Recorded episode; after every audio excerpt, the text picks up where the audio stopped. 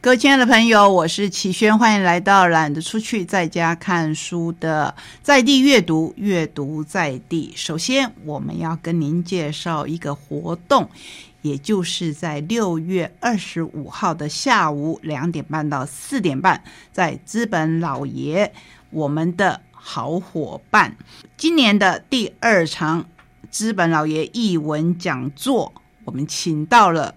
回忆过去的作家，因为我们过去都是以文学为出发点。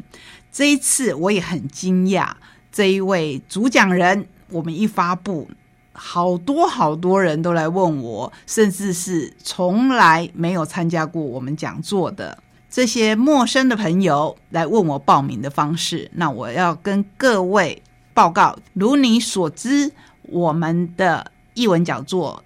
除非是非常特殊的，否则我们是不采事先报名。你只要当场来，我们都很欢迎。不过，我感觉到这一场的热门，所以希望你早一点到，才可以有好位置。当然，我们还是要提醒你，口罩请你戴好戴满。虽然我们的疫情，渐渐在缓和当中，我们也要很谢谢这位主讲人，他愿意远道而来跟我们分享他的理财观念以及他对退休这件事的想法。他是谁呢？他就是鼎鼎有名的夏运芬。很多人都跟我说：“齐轩，你怎么请得到夏运芬？”哇，这句话对我来讲有一点陌生了，因为我几乎是在第一年的时候会听到人家问我说：“你怎么请得到吴念真导演？”然后到了第二年，有人会问我说：“怎么请得到齐柏林导演？”甚至到二零一九年的时候，会有人问我：“怎么请得到原声童声合唱团？”可是，其实大部分的时间，当吴念真来过，当齐柏林来过，当张大春先生、小野先生来过以后，慢慢的，已经不太有人会问我这个问题了。直到这一场，我又再听到熟悉的问题，就是说，你怎么请得到夏运芬？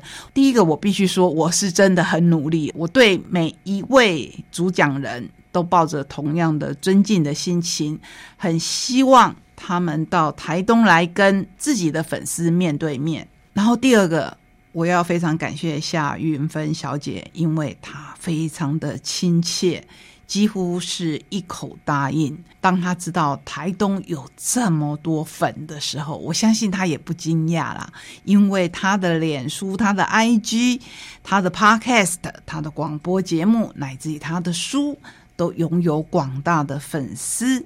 这次他来台东，希望大家把热情当面的展现出来。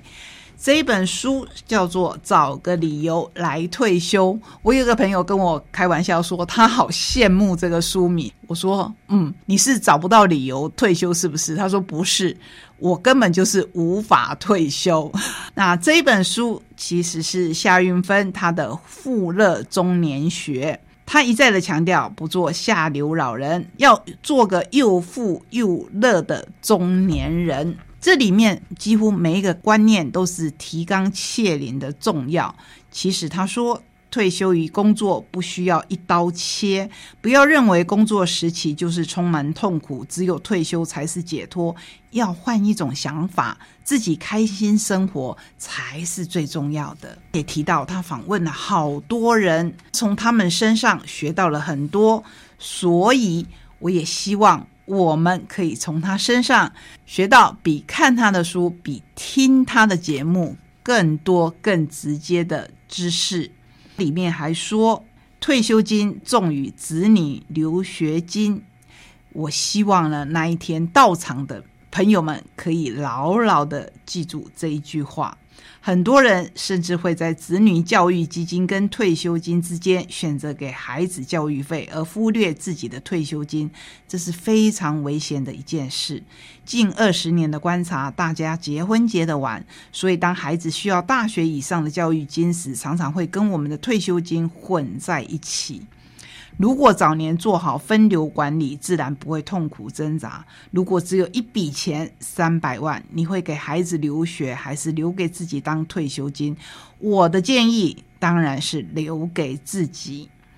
我很喜欢我的工作，工作也带来收入跟成就感。我不但期待工作到六十五岁，甚至希望工作到更老。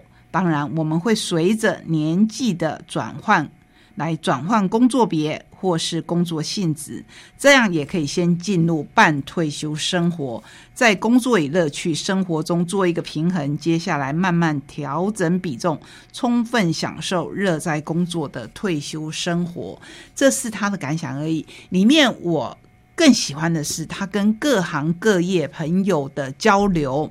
比如说，我们节目当中也曾经介绍过的当铺老板，他里面就有一句金言，我觉得很重要。很多人买东西的时候，尤其是买古董啊、字画啊，或是珠宝啊，会问说：“这是真的吗？”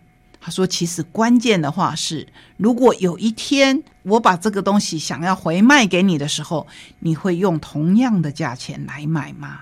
这句话好好的想一想，是不是比问这是真的吗还要来的重要呢？我们在这个单元里面本来就是要分享在地精彩的人事物以及活动。这个活动，请你记住喽，是六月二十五号星期六的下午两点半到四点半，在资本老爷，请你要早一点出门。才不会错过这么精彩的讲座。欢迎再回到节目现场。首先，我要跟您介绍的是独步的两本书，都会让你读起来有一点凉凉的，非常适合夏天来读。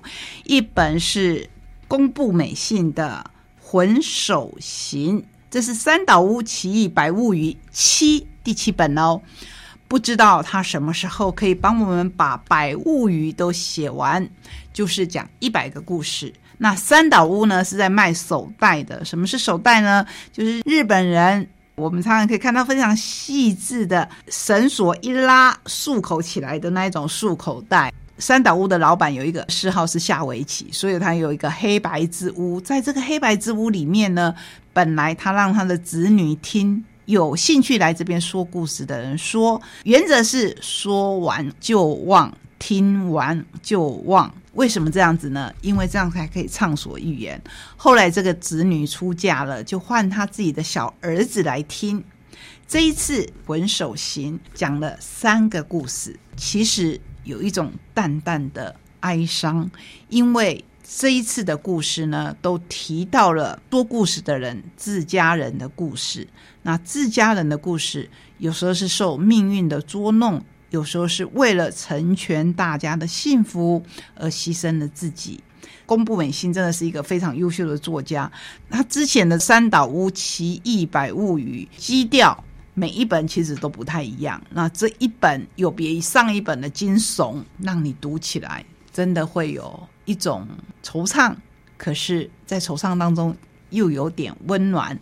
再来，我们介绍独步的第二本《恶魔前来吹笛》，这是横沟正史这一位日本相当有名的作家，他的复刻版。那里面的侦探是谁呢？